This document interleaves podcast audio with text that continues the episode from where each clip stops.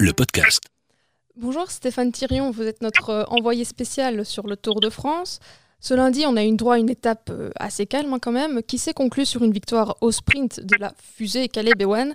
Un succès qui doit faire quand même du bien à l'équipe Lotto Soudal, hein, qui est déjà orpheline de John Degenkolb et de Philippe Gilbert. Oui, non seulement euh, elle fait du bien, mais en plus c'était un sprint absolument somptueux.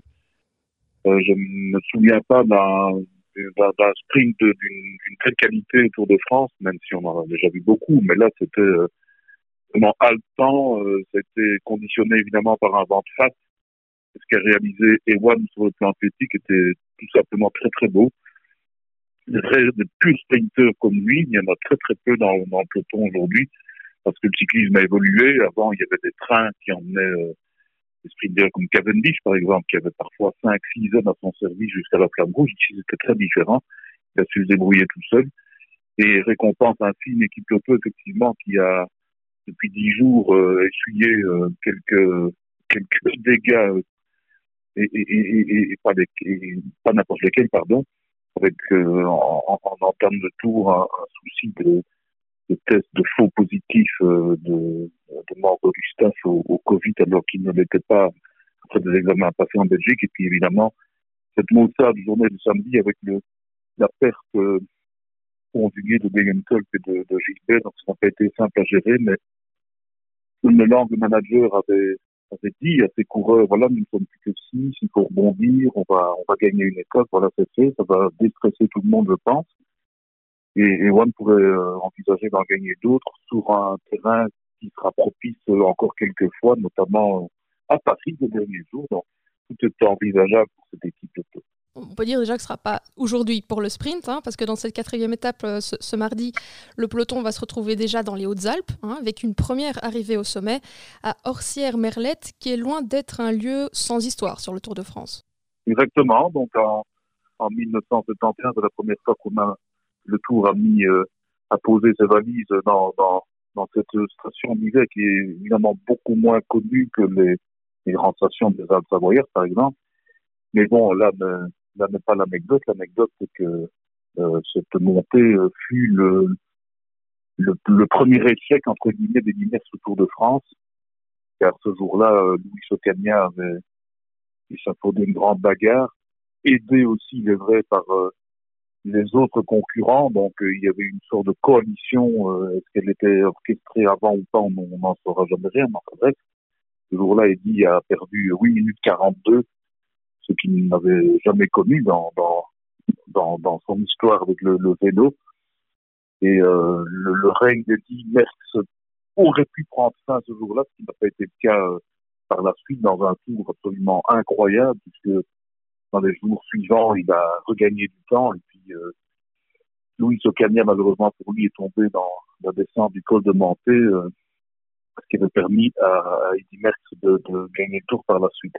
Ce n'est pas une montée difficile, c'est ça qui est assez paradoxal parce que, bon, voilà, c'est un col normal, le, col du Turini que les courants empruntés samedi, et surtout, le programme la montée d'Océan Merlette est assez pas dire facile, mais je veux dire, ce n'est pas une étape montagne. On peut dire en effet que c'est une arrivée au sommet.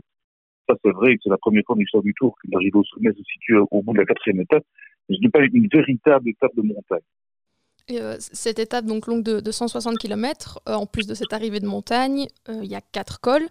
C'est peut-être une étape qui arrive un peu trop tôt pour voir les, favoris vraiment batailler. Julien Lafilippe, son, son maillot jaune, est-ce qu'il pourrait le conserver ici? Ou bien d'autres coureurs vont profiter de l'occasion pour, pour se montrer? Un Belge peut-être, pour faire un peu oublier peut-être cette histoire d'Eddie Merckx? Alors d'abord, il y a un seul col, hein, donc le, col le dernier, le col d'Orsier Merlette. Avant ça, ce sont des côtes de troisième et quatrième catégorie, des, des, des côtes, je dirais, je qualifierais de normal. Pour le reste, je, je, suis assez dubitatif parce que l'étape est un peu courte pour permettre une échappée d'aller au bout.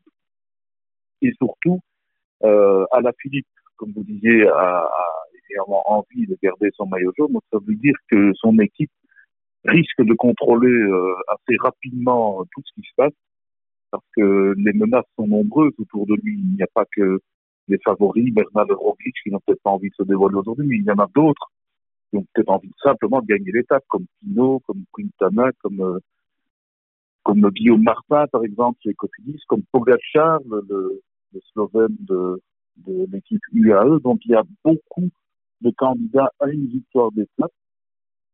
Le tour ne se jouera sans doute pas aujourd'hui, mais le, le maillot jaune pourrait changer d'épaule parce que l'écart entre la Philippe Yates n'est que de 4 secondes et avec les autres de 17. C'est peu et beaucoup à la fois.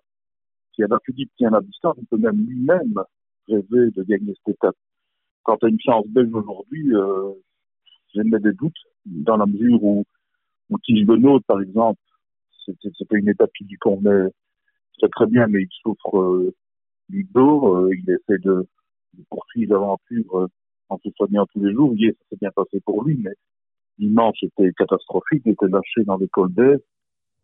Ça aurait pu être une étape en faveur de Thomas de Guen, par exemple, qui aime les échapper en partant de loin. Ça me paraît compliqué aussi, même si s'il y a un Belge qui pourrait essayer quelque chose aujourd'hui, ce serait bien lui.